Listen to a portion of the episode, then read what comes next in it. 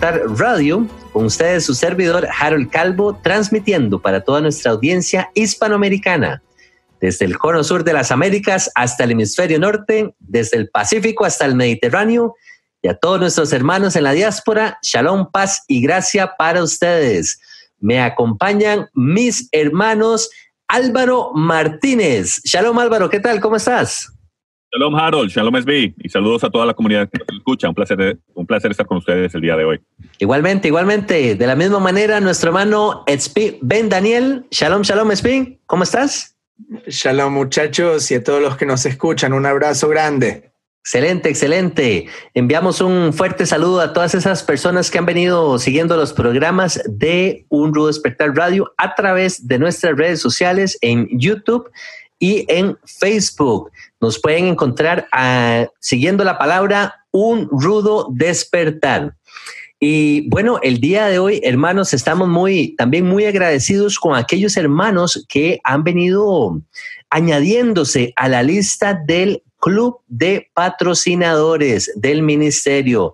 Les enviamos un gran saludo, un gran agradecimiento y aprovechar para enviar la invitación a todos esos hermanos que aún no se han eh, suscrito, eh, tanto al club de patrocinadores como a la página. Cuando hablo de la página es visitar la página de unrudospertar.tv. Pueden ingresar a la página y pueden suscribirse solamente ingresando su correo electrónico para que puedan recibir lo que viento, como lo que son programas de radio, como los blogs. Así que, hermanos, no, no se lo pierdan. Y hermanos, el día de hoy tenemos un programa muy, muy especial, el cual hemos titulado Los libros perdidos, los libros perdidos. Entonces, eh, ¿a qué vamos con este tema de los libros perdidos? Bueno, hemos venido compartiendo de una manera interna entre los hermanos del ministerio el tema del canon, del canon bíblico, cómo el canon bíblico se, se llegó a dar, cómo el día de hoy tenemos los libros que aparecen justamente en la Biblia que estudiamos, en las escrituras que tenemos eh, al alcance al día de hoy, y cómo también hay cierta literatura que no, que no fue incluida en, esta, en este compendio de libros que manejamos eh, al día de hoy. Entonces, eh, bueno, empezar tal vez con una breve reseña histórica eh, del, mismo canon. Eh, les mencionaba antes de iniciar el programa, hermano y hermano Álvaro, cómo es interesante cómo el canon llegó a tomar esta, esta forma. Lo que a mí me, me llama mucho la atención es cómo en tiempos antiguos, donde evidentemente no tenían la, Biblia que tenemos el día de hoy, estoy hablando desde de, tiempos de Israel, por ejemplo, que solamente tenían la Torá y a medida que va transcurriendo el tiempo, eh, ya cuando vamos llegando a los reyes y vamos llegando a los profetas de Israel, pues ya ese canon como que se va nutriendo un poco más, pero en tiempos de Israel en tiempos de Moisés, en tiempos de Josué propiamente, solamente manejan los, los escritos de, de, Moisés. Y con eso, hermanos, con eso era suficiente para el pueblo saber o, entender lo que era correcto delante de los ojos del Altísimo. En otras palabras, cómo caminar de una manera recta delante del, de nuestro Padre, ¿verdad? Entonces, em, lo, traigo aquí a colación porque no es excusa, no es excusa eh, decir, bueno, hermanos, es que hoy, hoy, en día tenemos eh, muchos libros, el canon católico eh, maneja ciertos libros, el canon protestante maneja menos libros, el canon allá, qué sé yo, en, la iglesia en Etiopía tiene ciertos libros, luego hay otra iglesia en, también en el continente africano que maneja otros libros, y usted se va a encontrar como diferentes tipos de canon. Pero al final entender que la base, que el fundamento de todas las escrituras vienen siendo esos primeros libros de Moisés. Posteriormente tenemos a los profetas que nos anuncian la venida del Mesías, la venida de un rey conquistador incluso siervo sufriente, y ahí lo vamos a ir viendo en el, en el programa.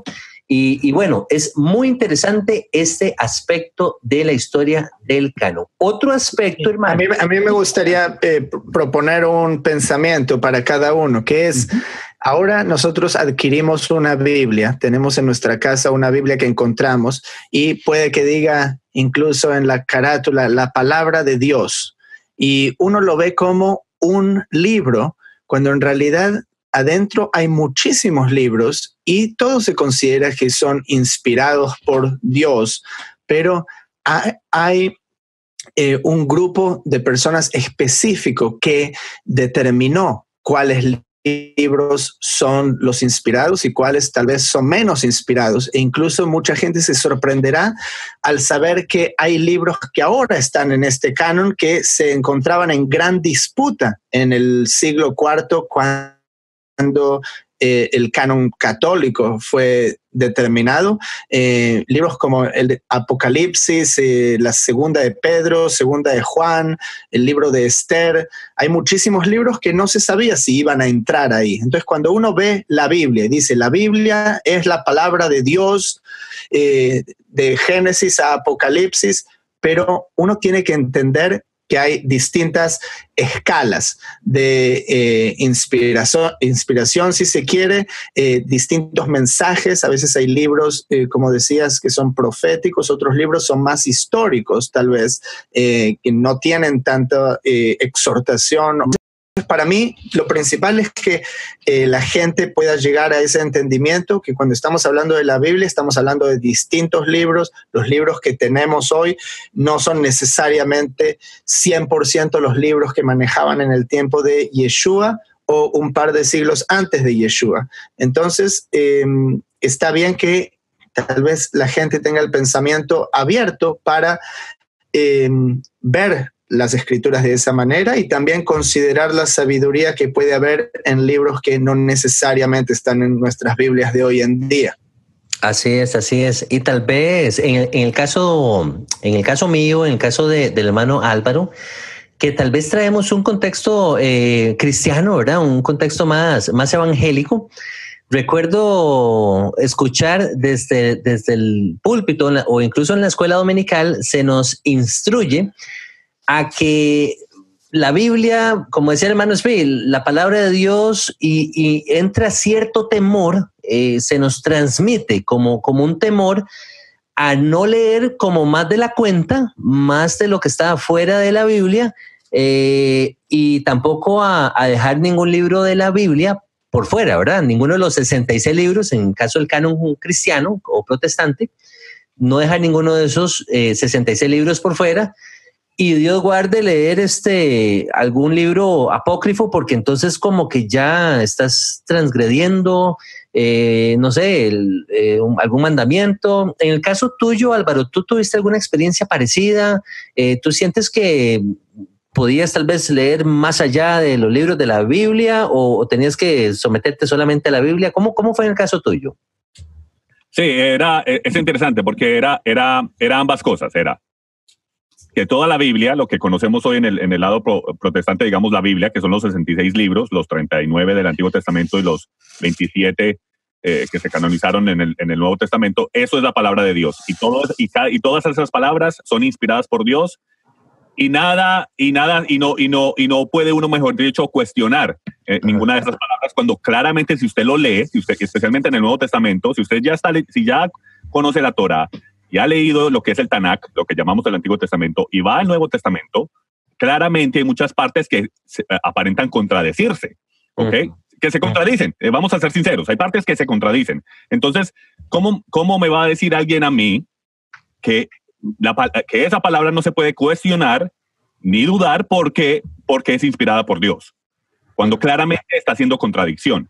Entonces, lo, lo bueno es que cuando ya entendemos que que lo que, lo que es inspirado por Dios en sí, lo que él llamó su palabra y lo que, lo que dice Yeshua que él es, son esos primeros cinco libros, como mencionaste temprano. Y todo lo demás es añadidura o, traer más contexto a lo que esos sí, primeros cinco libros eh, están tratando de decir. En el Nuevo Testamento, y, lo, y, lo, discutimos una vez antes, yo lo que veo en el Nuevo Testamento, yo digo que eso es la palabra de Dios, es inspirado por Dios y el Padre lo, está en el canon por alguna razón, porque el, padre, el padre lo protegió y lo metió ahí, porque fue, lo hicieron los hombres, pero, pero digamos que el padre tuvo que haber metido su mano, ¿no? Porque si no, los, todos los libros que están ahí, están ahí es porque el padre lo permitió y los que no están, la pregunta es, bueno, ¿por qué el padre sacó unos que si uno los lee, uno puede decir, bueno, de pronto estos libros sí, sí, sí, también tienen la misma inspiración. Pero lo, lo, que quiero decir con todo eso es que lo que tenemos que tener claro es que si vemos algo, por ejemplo, en el Nuevo Testamento, que ya estamos hablando de, de, de que son libros escritos después de lo que los apóstoles, después de Jesús, después de Yeshua, que, que, fueron inspirados por estos, por estos hombres de Dios, si hay alguna parte que se contradice o pasan dos cosas, o no lo entendemos o fue manipulado. Y eso yo lo digo más, y eso yo lo podría decir, esto sería más, más, más, más, cierto decirlo de los libros del Nuevo Testamento que de los libros del Antiguo Testamento. Tiene mucho sentido. Ellos, fueron también meticulosos en, en, copiar cada letra y cada palabra de una manera que, que si, si está manipulado, entonces ya, ya eso también, porque Dios permite tal cosa, ¿sí me entiende? Entonces, eh, en la iglesia, todo eso para decir que en la iglesia sí, en la iglesia era, era mm, el, tema era que, que, eso era inspirado, eh, inspirado, que no se puede tocar ni una sola letra y los libros que están afuera del canón, que esos son eh, hay que tener cuidado porque de pronto son inspirados por el diablo. Entonces, eh, Así es, porque y eso eh, a mí me da, la, me da la sospecha de que hay una razón por la que no quieren que los lea. Ah, bueno. Eso para mí es, ahora me voy directamente, ahora que me decís que no los, no los tengo que leer, quiero saber qué hay ahí. Exacto. Y eso es lo que me hace a mí. Y un gran ejemplo de eso es el libro, por ejemplo, de los macabeos, que no, no, entremos en un libro que no es, digamos, de, de, de teología, de, cómo debo de creer, pero es un libro histórico que muestra la historia de lo que pasó con, con el pueblo de Israel, con lo que quedaba de Israel en ese tiempo, que era el pueblo judío, cuando, cuando los, los, griegos quisieron básicamente aniquilarlos. Eh, eh, eh, entonces, ¿cómo no, van a, ¿cómo no vamos a leer un libro? ¿Cómo vamos a decir que ese libro es inspirado por el, por el diablo? Más fácil yo diría que el diablo quiere que no lo leamos porque muestra lo que, lo que el pueblo de, de Dios tuvo que, que, que pasar y, muestra a un pueblo judío que es un pueblo guerrero, que, fue, que no solamente eran sentados leyendo y que, y que todo el mundo les pasaba por encima, eran gente que se levantó y peleó por su tierra y por su sobrevivencia. Eh, interesantemente, interesantemente eh, perdón Harold, el libro de los macabeos estaba incluido en el canon, eh, en el primer canon católico, así como también en la Septuaginta, que es la primera traducción de las escrituras hebreas a una lengua que no era el hebreo. Entonces, el canon católico se basó en ese canon de la Septuaginta. Quería eh, mencionar aquí un par de datos pequeños. La palabra canon es una palabra griega que interesantemente viene de una palabra hebrea. La palabra canon viene de la palabra cané, que significa una vara, una vara con la que se mide. Entonces el canon significa la medida, la medida que se decidió de lo que serían las escrituras. Y la palabra apócrifa significa escondido, libros escondidos y otro concepto que encontramos cuando estudiamos esto son los libros deuterocanónicos. Entonces, Deutero, la gente le suena por Deuteronomio. Deuteronomio es la segunda ley, la segunda vez que se recuenta esa ley dada en el libro de Éxodo. Deutero canónico es como el segundo canon. Mm. Entonces, este segundo canon em, eran estos libros que estaban en discordia, que estaban en el primer canon, pero luego los protestantes los quitaron. Entre ellos está el de el primero y segundo libro de Macabeos, está el libro de Judith, está el libro de Tobit, está el libro de la sabiduría de Sirach, que de hecho es muy interesante porque se llama también este libro eclesiástico. Se utilizaba este libro para instruir en la iglesia, o sea, tan, tanto se veneraba.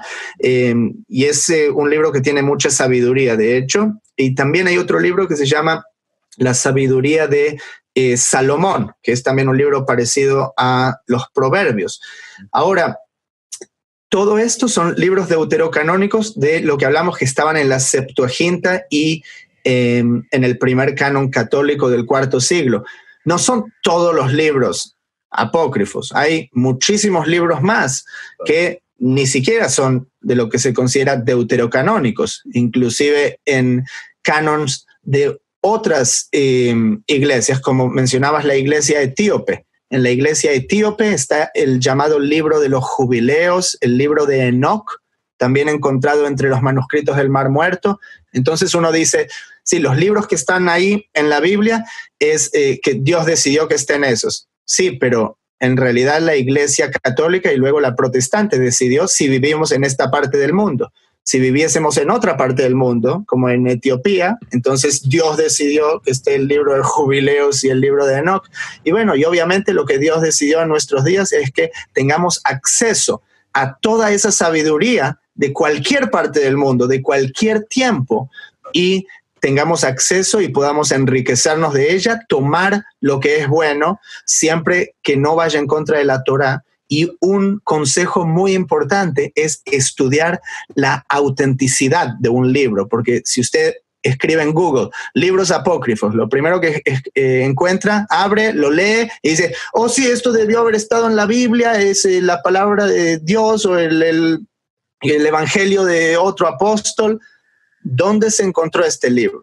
No, y, ¿En qué periodo se encontró? Hay que, hay que hacer un poco de reseña histórica para ver si el libro tiene autenticidad primero. Sí, porque hay que, tener mucho cuidado con estos libros porque está completamente en lo correcto, porque hay movimientos ahora que, que vemos que ya dicen que por, por, por tomar algunos de estos libros, yo no sé, o sea, muchos de estos libros yo no, no los he leído, pero sé, por ejemplo, que en el libro de los jubileos. Mucha gente está usando el libro de los jubileos, el libro de Enoch ah, ah, y otros de estos libros eh, eh, apócrifos para decir que eh, el Shabbat, no, que, no está, que lo que llamamos nosotros el día Shabbat, que es el séptimo día, lo que llamamos nosotros el séptimo día, que ese no es, porque el calendario de, de Enoch y de los jubileos dice que el, día, el año es de 363 días o 60 días, y que el, el, Shabbat puede caer un miércoles o un jueves.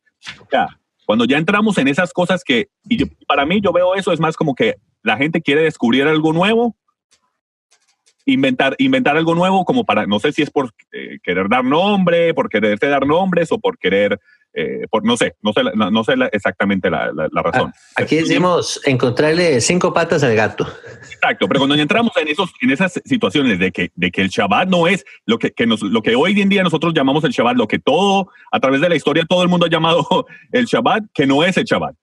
Que en nuestro calendario eh, grecorromano puede caer un miércoles o un jueves. O sea, ya cuando empezamos a irnos por, por, por afuera, por eso, por eso lo más importante, por eso es que la base siempre tiene que ser la Torah. Esos primeros cinco. Lo que se caminó en esos primeros cinco libros. Cuando usted se empieza a salir de ese, de ese, de ese, eh, de esa cerca, exacto. Entonces ya, ya ahí tenemos problemas. Entonces, por eso hay que tener mucho. Miren, solo con los 66 libros que tenemos es suficiente para estudiar el resto de nuestros días.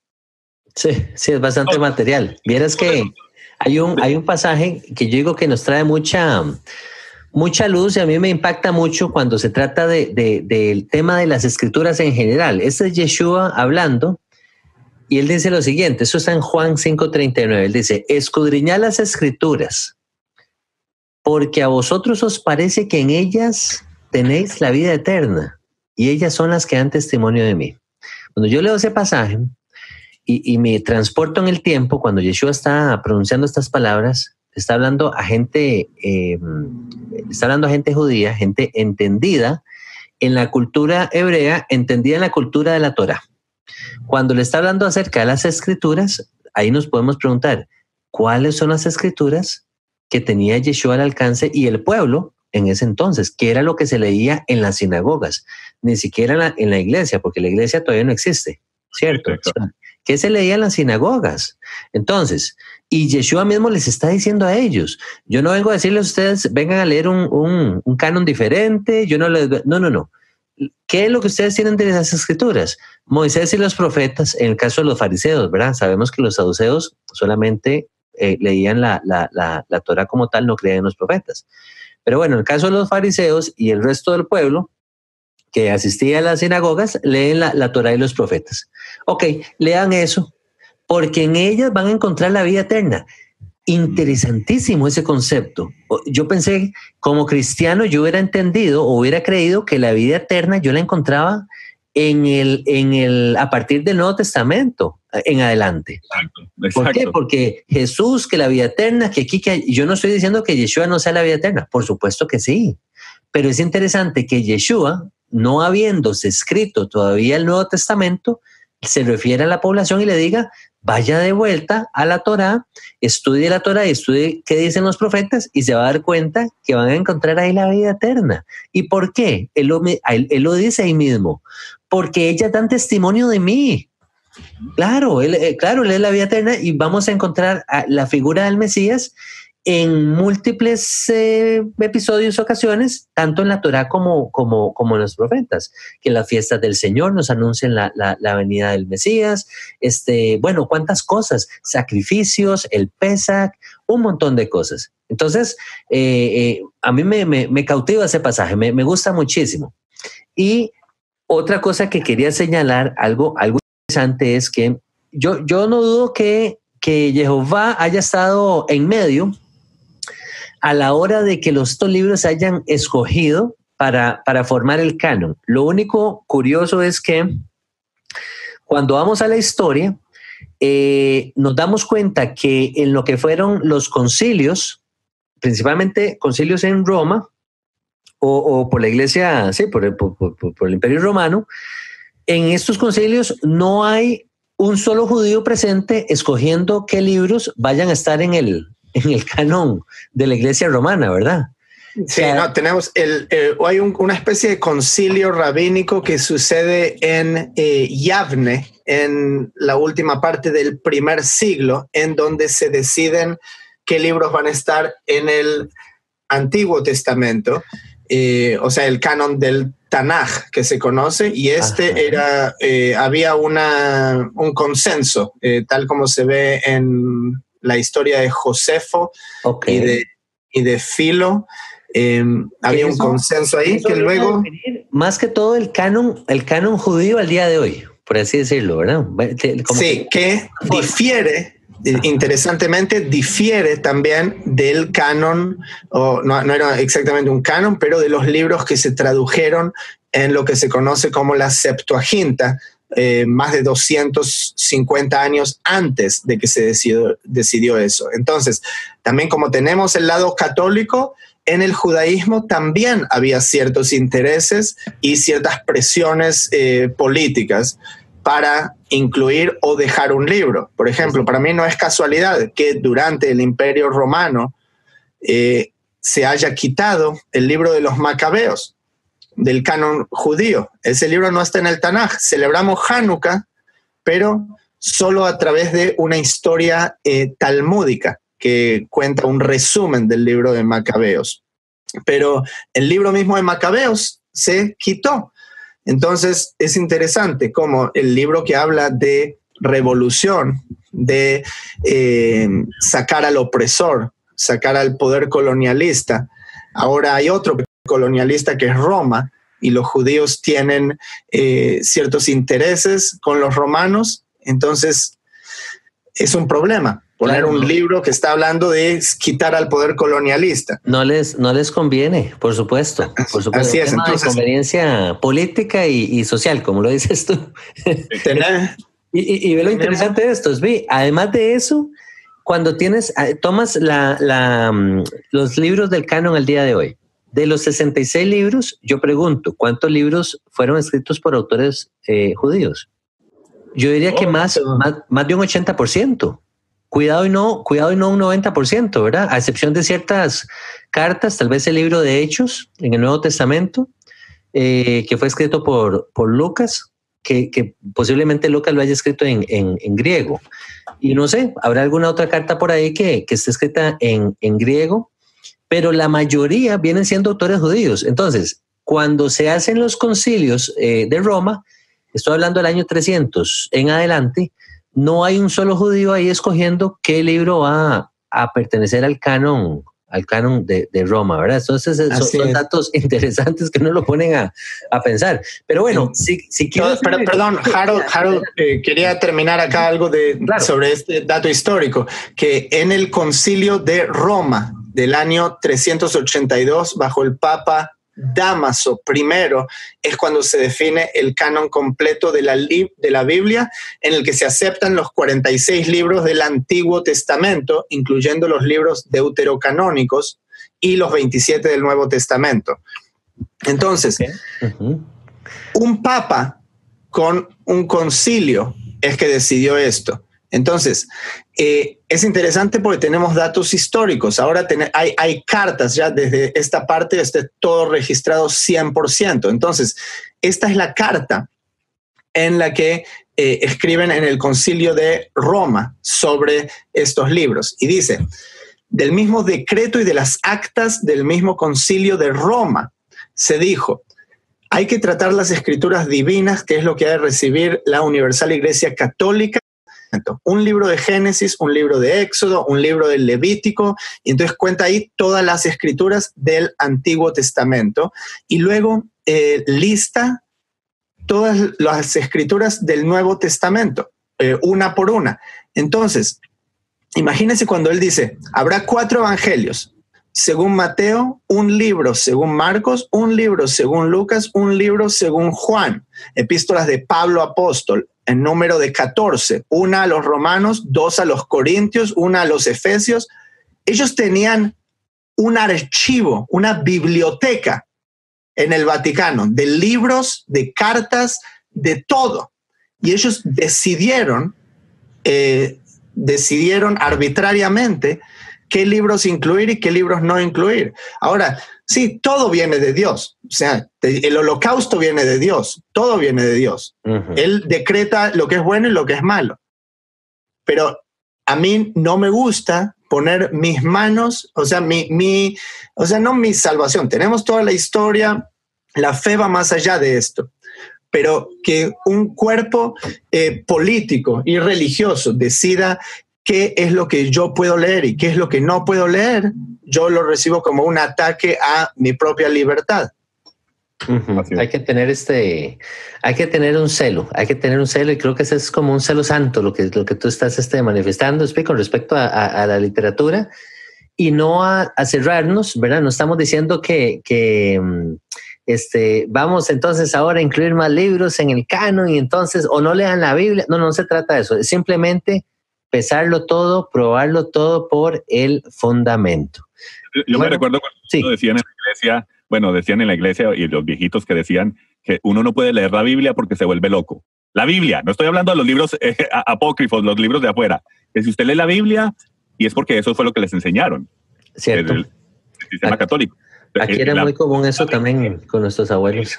Para los, para los curas, para los estudiados, eh, no es para, para, para ustedes, para el pueblo. Ustedes y peor que la Biblia estaba solo en latín.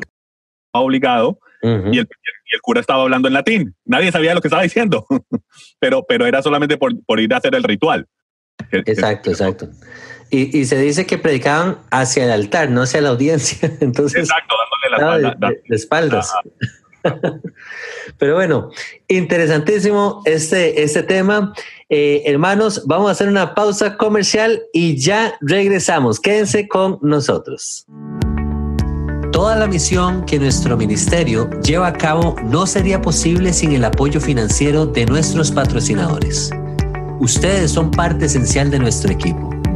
En agradecimiento, hemos formado el Club de Patrocinadores Un Rudo Despertar Nuestros miembros disfrutarán de enseñanzas inéditas, promociones y descuentos especiales exclusivos para aquellos que se suscriban. Las vidas de miles de personas que no tienen los recursos han sido bendecidas alrededor del mundo gracias a nuestros patrocinadores. Sin embargo, para continuar con este programa al aire, necesitamos que se unan al club de patrocinadores de Un Rudo Despertar Suscríbase hoy mismo al Club de Patrocinadores ingresando a nuestra página unrudodespertar.tv y sea usted también parte de esta misión. Muchas gracias hermanos por permanecer en su programa de Un Rudo Despertar Radio. El día de hoy estamos tratando el tema de los libros perdidos y hemos venido hablando un poquito acerca de la historia del, del canon y detalles muy interesantes. Y hermanos, para que sepan, tenemos un programa donde hemos profundizado más acerca de este tema del canon bíblico y los diferentes tipos, eh, diferentes canons que se han dado, que existen el día de hoy. Lo hemos desarrollado más en, en el programa que está disponible solo para los miembros del club de patrocinadores, aquellos hermanos que no se han inscrito aún. Les invitamos a que se hagan parte del club de patrocinadores. Y bueno, hermanos, tal como veníamos eh, expresando, eh, existen ciertos libros entonces que no fueron parte de ese de este canon que manejamos el día de hoy. Por ahí mencionamos el libro de Macabeos. Eh, el hermano Michael Root incluso hace uso de ese libro. en ciertas partes, él rescata um, ciertos aspectos muy interesantes arqueológicos como es el dato de un posible, una posible ubicación del escondite donde puede estar el arca del pacto, que se llevó a cabo el, digamos, lo que fue el, eh, eh, el hecho de esconder el arca, se llevó eh, a cabo en tiempos de Jeremías, si no me equivoco, y ese dato está registrado en uno de los libros de los macabeos, lo cual a mí me llama muchísimo la atención también. Entonces, Tal como usted lo decía, hermano Speed, hermano Álvaro, el hecho de que nos haya incluido ciertos libros también nos hace eh, lanzarnos la pregunta, plantearnos la pregunta, pero ¿qué habrán en esos libros entonces que, más bien me está despertando como cierta curiosidad de ir a, leérmelos? Y bueno, yo fui hice la tarea, me leí unos, unos cuantos libros, unas cuantas secciones y me llamó grandemente la atención porque por ejemplo, les voy a dar un, ejemplo. El libro de la, de la sabiduría que hablaba el hermano Spey por ahí, que creo que está dentro de los libros apócrifos también. El, relato está, es, es interesantísimo porque está muy, muy apegado de cómo Jehová salvó a Israel de mano de Faraón y del celo que hay que tener contra la idolatría y prácticas paganas que no agradan a Jehová. Eso fue lo que yo rescaté cuando, cuando me leí este libro. dije, qué interesante. Entonces, ahora más bien me cuestiono cómo fue que no, cómo fue que no lo incluimos en el canon, ¿verdad? E, e, eso por ahí. Luego tenemos también otro libro que es el libro de Baruch. E, es el libro de, la sabiduría de Ben Sirach. Su nombre era Yeshua, Yeshua Ben Sirach. Em, y lo termina escribiendo su hijo, eh, este libro. Y em, este libro se encontró número dos de Qumran, entre los manuscritos del mar, del mar Muerto. Entonces, y se considera que este libro estaba en uso hasta el primer siglo, al menos. Luego, San Jerónimo, que es quien tradujo la Biblia al latín y que mencionábamos aquí en el concilio de Roma que decidió el canon, él conocía este texto eh, y dice que luego se perdió. Eh, y luego fue hallado otra vez en el siglo XX en una sinagoga de Cairo. Y este libro se llamó eh, Eclesiástico justamente porque eh, se utilizaba para instruir. Ve qué interesante. Y me llama mucho la atención de la ubicación donde se encontró ese libro. Entonces, es muy probable que, los, que, que, la, que la secta de los esenios que, eran los que rondaban el, en el desierto, eh, ahí cerquita de, de, de, Qumran, entonces hayan tenido acceso a este libro o hayan sido los, los, los que estudiaban también este libro y, y, bueno, era uno de los libros que tal vez se estudiaban en aquel tiempo, al menos por, esa, por esa secta, ¿verdad? Y escucha, escucha esto, eh, en el prólogo, esto era lo que, había, que estaba buscando, en el prólogo de este libro, escucha cómo empieza. Eh, esta es la persona que lo tradujo al griego. ¿okay? Este libro estaba escrito en hebreo, la sabiduría de Sirach, el eclesiástico, y esta es la persona que lo tradujo en griego. Dice, muchas y grandes cosas se nos ha enseñado en la Torá y por medio de los profetas y de otros que vinieron después de ellos, de donde con razón merecen ser alabados los israelitas por su erudición y doctrina, y puesto que no solamente eh, ellos mismos que escribieron estos discursos hubieron de ser muy instruidos, sino que también los extranjeros pueden asimismo llegar a ser muy hábiles tanto para hablar como para escribir. De aquí es que mi abuelo, dice Jesús en, eh, en, español, pero porque su nombre era Yeshua, ese era un nombre muy común, es el nombre Yehoshua, Josué, es el mismo nombre, solo que ha cortado después de em, la cautividad babilónica. Dice, de aquí es que mi abuelo Yeshua, después de haberse aplicado con el mayor empeño a la lectura de la Torá y de los profetas y de los otros libros que nos dejaron nuestros padres, quiso él también escribir algo de estas cosas tocantes a la doctrina y a la sabiduría, a fin de que los deseos de aprender, eh, bien instruidos en ellas, atienden más y más a su deber y se mantengan firmes en vivir conforme a la Torah. Entonces, este es un libro que el abuelo de esta persona escribió, Yeshua Ben Sirach, eh, para poder comunicar esa sabiduría para que la gente viva de acuerdo a la Torah. Entonces, ¿cuán válido es leer algo así?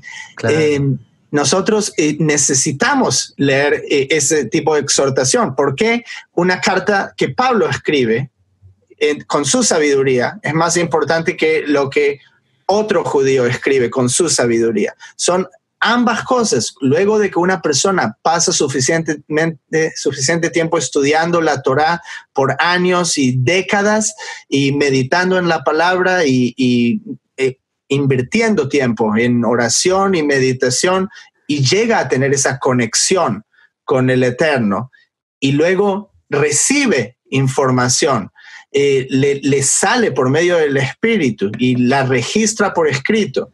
Yo quiero leer eso aunque sea que tú lo escribas, Álvaro, o, tú, Harold, si cualquier persona que tiene algo eh, inspirado, que el Espíritu lo lleva a escribir, cuán válido es para que todos nosotros nos beneficiemos de eso.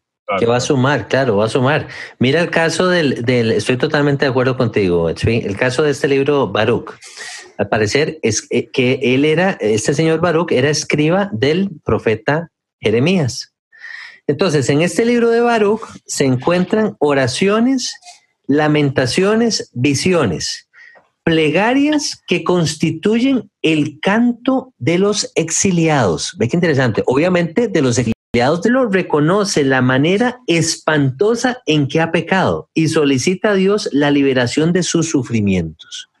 Entonces, yo me pongo a pensar y digo, pero un momento, ¿en qué se sale esto del, del relato bíblico que tenemos al día de hoy?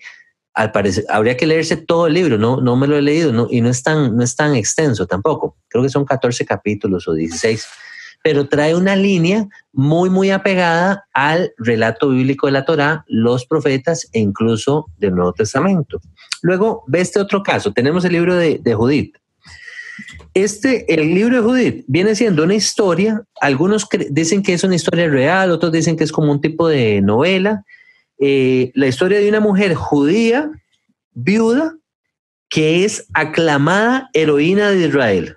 Entonces, algo muy parecido al caso de, de, de Hadassah o al caso de, de Esther. ¿Tú sabes por qué? ¿Tú sabes por qué se convirtió en heroína?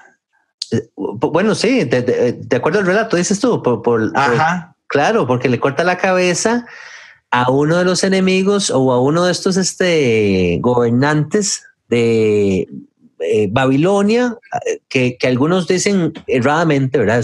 Eh, de acuerdo a los, historiadores, que pertenecía al, imperio asirio, pero se cree más bien que era babilónico.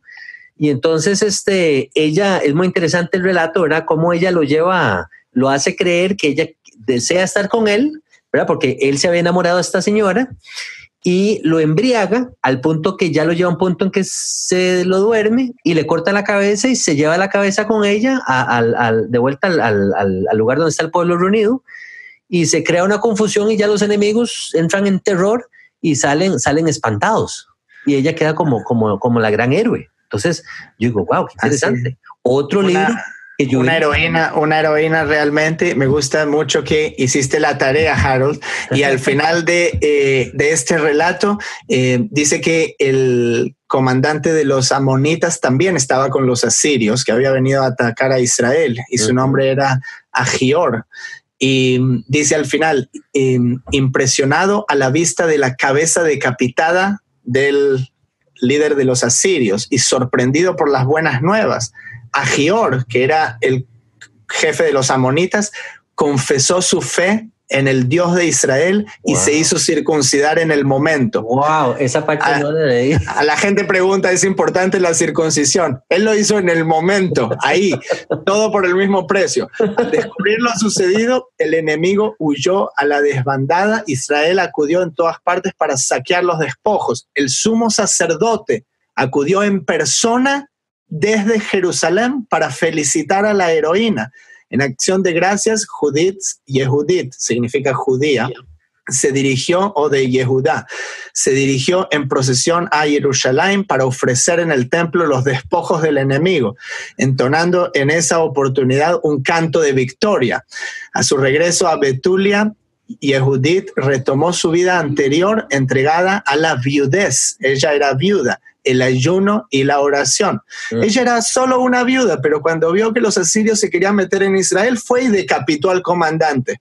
Eso es una mujer, ¿sí? no, entonces, otro libro que yo digo, mm, yo lo hubiera metido en el canon, por ejemplo, ¿verdad? Nada más se los, digo de esa manera. El libro, por hecho, está disponible en línea, entonces lo pueden, lo pueden leer en línea, no hay problema. Otro libro interesante, mano Álvaro, hermano Spin, eh, el libro de Yashar. Mucha gente dice que el libro de Yashar o el libro del justo, que incluso se menciona un par de veces en las escrituras, dicen que ese libro que tenemos el día de hoy no es el libro verdadero, que ese libro es una exageración. Bueno, me lo leo. Libro de Yashar. Y rescato un ejemplo.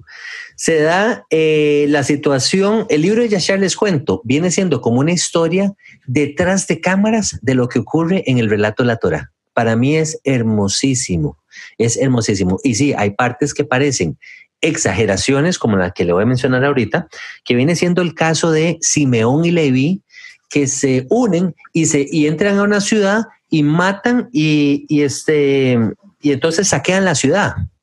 Ah, la gente dice, eh, pero qué raro, suena un poquito exagerado eso. Lo que pasa es que vas al relato de la Torah, participación, eh, entran a una ciudad y eventualmente Jacob como que les resiente el hecho de que ellos hayan hecho este acto que ellos llevaron a cabo, al punto que en las bendiciones, en Génesis 49, eh, cuando Jacob bendice a sus hijos, él, los describe como, como, como hombres aguerridos, ¿verdad? Entonces, no está tan lejos de lo que cuenta la, la Torah como tal. Y otro ejemplo, rápidamente, es el ejemplo de de, cómo en las escrituras vemos que se le cantaba al rey Saúl que él mataba a sus miles y a David se, le cantaba que él mataba a sus diez miles. Entonces, ¿cuál, ¿cuál exageración? Me pregunto yo. ¿O están exagerando también en, el libro de, Samuel cuando, cuando se cantaban estos, em, se hacían estos cánticos para, para el rey Saúl y para el rey David? Yo sí creo que, ellos tuvieran la, potestad de matar a, tanta gente con sus manos. Ellos eran entrenados en el arte de la guerra, por ejemplo. Y, es un relato que lo encuentras en el canon bíblico actual, ¿verdad? Pero bueno, el libro de Yashar no aparece en el canon bíblico actual. Luego está el libro de Enoch, que nos habla de los gigantes y las barbaridades que cometieron contra la humanidad. Pero ese mismo relato lo encontramos en Génesis 6 y luego vemos una limpia de parte del Altísimo haciendo la, la, la, enviando el diluvio, ¿verdad? Porque el hombre se había pervertido. Lo que pasa es que, como les digo, estos libros, tanto Yeshua como Enoch, como que vienen contando cositas detrás de cámaras que no nos cuenta la Torah como tal. Yo lo, el consejo que yo les doy es léanlos, filtrenlos por la Torah y, bueno, que el Padre nos, nos guíe, ¿verdad? Muy, muy. yo les quiero animar a que lean también el, eh, el libro de Esdras en, los apócrifos. Hay, hay dos libros ahí, el primero de Esdras y segundo de Esdras. En el segundo de Esdras habla de, así lo dice clarito, habla de que las, dice que las diez tribus, las diez tribus que no quisieron obedecer los mandamientos de Dios, eh, estaban, que el Padre los regó entre los impíos, que después decidieron darse eh, ocupada por hombres, y dice que el Padre les secó, secó los mares para que cruzaran a esa tierra, está hablando de las 10 tribus, o sea, esto es algo que, lo, que todos nosotros nos podemos eh, identificar. identificar. que los, ellos se van para estos lugares y van a, y, para guardar las leyes que no quisieron guardar por las cuales fueron dispersos. Y que en los últimos días que el, que el padre va a mandar a su hijo, este es, este es un libro que fue escrito, eh, eh, que se cree que, que, que, hay manuscritos escritos de que, de que se cree que fueron 300, 400 años antes del Mesías. O sea, Yeshua todavía, en este libro, cuando este libro fue escrito, Yeshua ni siquiera está eh, en, en, la, en la imagen no ha aparecido todavía. Dice que el, que el Hijo, que Él va a venir, va a destruir a los impíos, que el Padre va a volver a secar esos ríos y que esas diez tribus van a regresar otra vez a su tierra. Wow, qué hermoso. Es como un libro profético eso, Álvaro. Exacto, exacto. Y no, y lo, lo interesante es que habla, habla de que eso va a ocurrir en, en, los últimos días. Este pensamiento de las diez tribus y todo esto, esto es algo que eh, no es nuevo. Obviamente, ah, siempre han habido paquetes que, que, han conocido, han, entendido y, y, el judaísmo ellos, en el judaísmo ortodoxo, ellos eh, rezan tres veces al día para que regresen las diez tribus perdidas, eh, aunque ellos no, no, no, no, quieren reconocer que, son, que somos nosotros los cristianos. Eh, pero esto ya está escrito mucho antes del Mesías. De que es interesante, ¿eh? Como de verdad que van a dispersar, que iban a ir a una tierra que ni siquiera, que nunca había estado ocupada por hombres y que en los últimos tiempos que el, el Padre va a volver a secar la tierra en los mares para que crucen caminando. Es que es, es, es, es, ¿cómo se llama? Son datos, es evidencia que encuentras incluso en otros profetas. Eh, es, eh, Moisés habló de eso, eh, de que íbamos a caer en rebeldía, de que íbamos a ser dispersados. o sea, no son datos que, que vayan contrarios al relato bíblico que, al cual tenemos acceso al día de hoy, ¿verdad? Yo les quería comentar em, así rápidamente, antes de que, porque el tiempo nos, nos, está, nos está ganando también, eh, acerca del libro de Tobías. Y este libro lo dejé al final. Eh, conversaba con Espi antes de empezar el programa que si el, el, el, título del libro o el nombre del libro era Tobit o el libro de Tobías. Interesantemente, el abuelo de Tobías, de Tobit, que viene siendo el papá de Tobías y de Tobías, eh, que viene siendo como este personaje principal.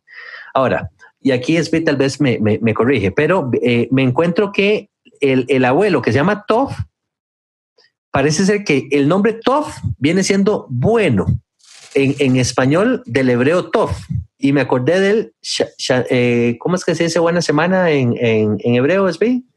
Shavuatov. Shavuatov. Yo dije, mm, debe ser que viene por ahí. Ok. Tobit parece, o to, Tobit, sí, Tobit, bondad. Y Tobías, el Señor es bueno. Entonces me gustó muchísimo. Yo dije, ah, bueno, qué bonito. Empezamos bien el libro. Ok. Resulta ser que eh, no les voy a contar todo el libro porque ustedes se lo van a tener que ir a leer, pero hay unas recomendaciones que el papá Tobit le hace a Tobías antes de morir y se las voy a leer rápidamente. Número uno, entiérrame dignamente. Número dos, honra a tu padre con, eh, perdón, honra a tu madre con tu conducta la mejor manera de honrar a los padres con la conducta. No le hagas pasar tristeza por tus comportamientos. Hermanos, ustedes me detienen cuando oyen, escuchen algo ofensivo, por favor. ¿okay? Número tres, acuérdate siempre del Señor en todo lo que hagas. Número cuatro, no peques contra sus mandamientos, la Torah de Moisés, puse yo entre paréntesis. Número cinco, claro, porque Tobit es, es judío, entonces, cuando está hablando de los mandamientos, obviamente está hablando de, la ley del Padre, de la instrucción de Jehová. Número cinco, si practicas la lealtad, tendrás éxito en todo lo que emprendas. Número seis, da limosna porque la limosna te limpia de muchos pecados. Y me di cuenta que por ese punto el libro no entró en el canon. Entonces ve qué interesante, me puse yo a analizar y yo dije, mm, da limosna porque la limosna te limpia de muchos pecados yo pregunto, ¿cómo expiaba el israelita su pecado en tiempos antiguos, hermanos? A través de los sacrificios. Entonces hay que entender el principio de lo que Tobit, el papá le está diciendo a Tobías, no le está diciendo algo ajeno a lo que nosotros hemos llegado a entender a través de la Torah. Entonces, no anda tan, tan lejano el tema de la limosna. Luego dice, claro, ya, ya cuando caminamos un poquito más y entendemos el tema del sacrificio de Yeshua y todo, se nos va abriendo el panorama, claro que sí, pero, pero entendamos eh, el contexto cultural hebreo. Número siete, no te dejes llevar de la pasión sexual. Número ocho, la ociosidad es madre de la pobreza. ¿Cuántos proverbios encontramos que se nos hablan del, del ocioso, de lo, perdón, del ocioso, de que el que no trabaja, de cómo la, cómo la pobreza no tarda en tocarle la puerta. Entonces, ve qué interesante. Y luego el número nueve, ya casi terminando, dice, sé educado, comportamiento ejemplar, no seas vergüenza de tus padres, nuevamente. Número diez, no hagas a nadie lo que a ti te desagrada.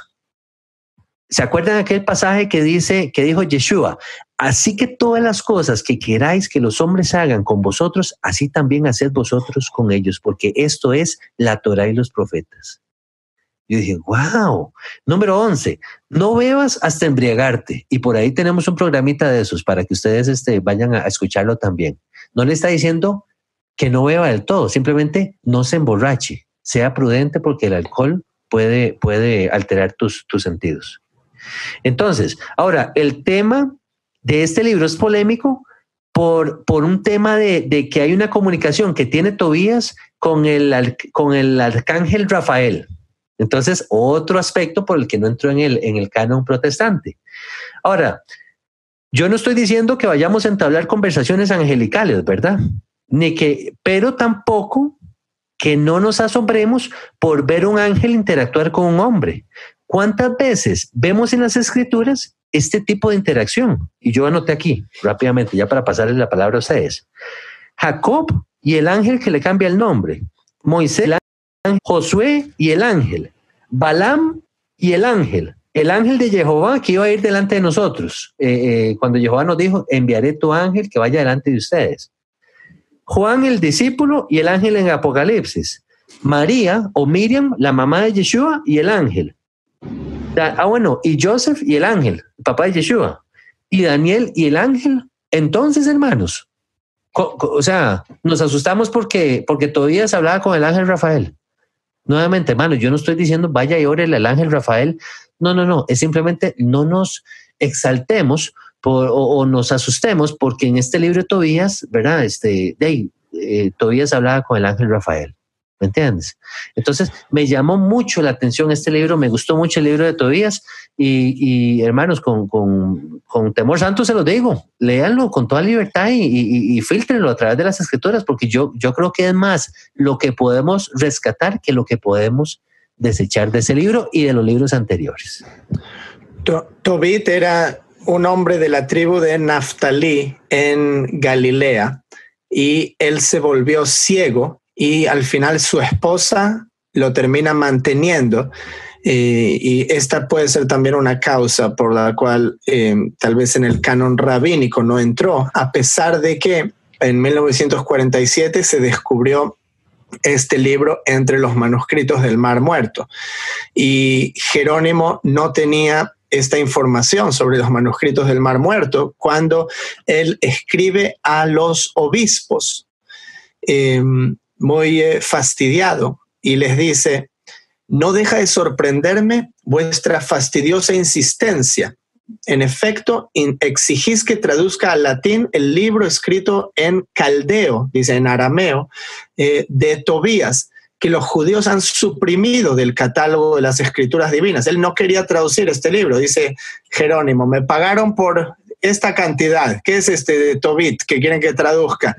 Eh, y, él no sabía que estaba entre los manuscritos del Mar Muerto, obviamente, y también estaba en, la Septuaginta, por eso ellos lo tenían. Pero él dice, eh, lo que he hecho más, eh, lo he hecho por vuestro gusto, no por el mío, y lo traduciré al latín para que sea parte del canon, dice básicamente. Y, y así es como llega el libro de Tobit a formar parte del eh, deutero canónico. Em, ahora, algo que quería traer aquí de eh, eclesiástico, del de Yeshua ben Sirach. Em, interesante, en el capítulo 38 hay un extracto aquí que dice eh, sobre honrar al médico. Escucha este consejo. Dice, honra al médico porque lo necesitas pues el Altísimo es el que le ha hecho, porque de Dios viene toda medicina y el médico será remunerado por el rey. Al médico le elevará su ciencia a los honores y será celebrado entre los magnates. El Altísimo creó de la tierra todos los medicamentos y el, nombre y el hombre prudente no los desecha. No endulzó un palo las aguas amargas. La virtud de los medicamentos pertenece al conocimiento de los hombres. El Señor se le ha, descubierto para que le glorifiquen por sus maravillas. Esto es, estamos hablando cuando eh, todavía los medicamentos eran naturales, antes de la industria farmacéutica. Eh, con ellas cura y mitiga los dolores. El boticario hace composiciones suaves y forma ungüentos saludables y no tendrán fin sus operaciones, porque la bendición de Dios está extendida sobre toda la tierra. Hijo, cuando estés enfermo, no te descuides a ti mismo. Ahora escucha el orden de prioridades. Antes bien, ruega al Señor y Él te curará. Apártate del pecado endereza tus acciones, esto es parte del tratamiento, y limpia tu corazón de toda culpa. Ofrece suave olor y la flor de harina en memoria, estas son ofrendas en el templo. Sea perfecta tu oblación y entonces da lugar al médico, pues le ha puesto el Señor y no se aparte de ti, porque su asistencia es necesaria. Hermosísimo, hermosísimo. los, los, los, doctores no eran los sacerdotes? Esos, esos eran los doctores de la antigüedad. Interesante, sí, ellos tenían, tenían mucho conocimiento de cómo mezclar eh, las, las, sustancias, sí, no, no, no, tengo duda, pero no necesariamente tenían que ser sacerdote, pero interesante cómo pone aquí las prioridades antes de ir al médico. Dice, primero, ora, luego apártate del pecado, porque puede ser algo que tú estás haciendo mal, que te está trayendo la enfermedad. Endereza tus acciones y si, estás haciendo todo eso, limpia tu corazón de toda culpa, porque tener culpa es algo que te puede traer una enfermedad psicosomática. Eso se descubrió hace 100, 150 años. Eh, luego ofrecer sacrificios, ofrecer ofrendas en el templo cuando estaba el templo. Prescrito por la Torah. Y después de hacer todo eso, ve a visitar al médico. Bueno, ¿y qué, decía Yeshua cuando sanaba a alguien? ¿Qué era lo primero que le decía? No le decía, ok, chao, gracias, digo, este, que esté bien, cuídese. No, le decía, vete y no peques más. Y ve y preséntate en el templo en ocasiones, le decía, ve y lleva tu ofrenda para que, para que, ¿verdad? Para dar el testimonio. Qué interesante, ¿ah? Qué interesante, hermanos. Vieras cómo me, me ministró todo eso que, que, compartiste, porque eh, yo lo veo como principios del reino, como principios del reino, así como lo mencionaba el hermano Álvaro. Eh, eh, en el reino que vivimos al día de hoy, el, reino del mundo o el sistema del mundo, ¿qué es lo que hacemos al día de hoy? Te, enfermas y lo primero que haces, o sea, agarras esa lista que nos dice y lo, y lo, hace, lo haces al revés vas al, médico primero. Así es. Busca la farmacia. Luego, luego horas para que el Eterno te mande dinero para pagarle al médico. y para comprar las medicinas químicas. Y, o sea, y, y si es que horas, porque al final eh, puede ser que ni eso. Entonces, este, y lo que menos hacemos es arrepentirnos y, lo que menos hacemos, hacemos es tal vez volvernos al Altísimo. ¿verdad? Tal vez estoy generalizando un poco, pero, pero yo hablo condición mundo, a nivel mundial, ¿verdad? Eh, lindísimo, sí. Se, se, nos está acabando el tiempo. A mí me está quedando muchísimo por afuera. Tengo aquí cosas del libro de los jubileos. Tenía muchísimo de los manuscritos del Mar Muerto. Eh, me gustaría que, la gente leyó. Sí, y si la gente leyó algún, alguno de estos libros o otros que no mencionamos, que comparta también en los comentarios, así todos nos enriquecemos. Claro que sí, con libertad, con libertad. Y bueno, hermanos, entonces vamos, vamos cerrando con esas eh, recomendaciones tan hermosas que compartiste, Mano Spain, que de, de este mismo libro. Y hermano Álvaro, eh, siempre súper agradecidos con tu presencia, con tus comentarios, con tus aportes. Nos bendicen muchísimo y esperamos poder contar con, contigo en una futura ocasión, hermano Álvaro. Un placer estar con ustedes de nuevo y saludo a toda la comunidad que nos escucha. Amén, amén. Igualmente para ti, hermanos P, esa, esa humildad y también ese cariño y esa sabiduría que nos compartes, que viene del Altísimo, sin duda alguna, te agradecemos muchísimo eh, y también podemos, eh, esperamos poder contar contigo para la próxima. Así es, muchas gracias Harold, igualmente, gracias Álvaro y un saludo grande a todos. Hermanos, los dejamos entonces y les agradecemos muchísimo que el Altísimo les bendiga y los dejamos con las palabras de nuestro Mesías Yeshua. En esto conocerán que son mis discípulos, que se aman los unos a los otros. Hasta la próxima. Shalom, shalom. Shalom. Shalom.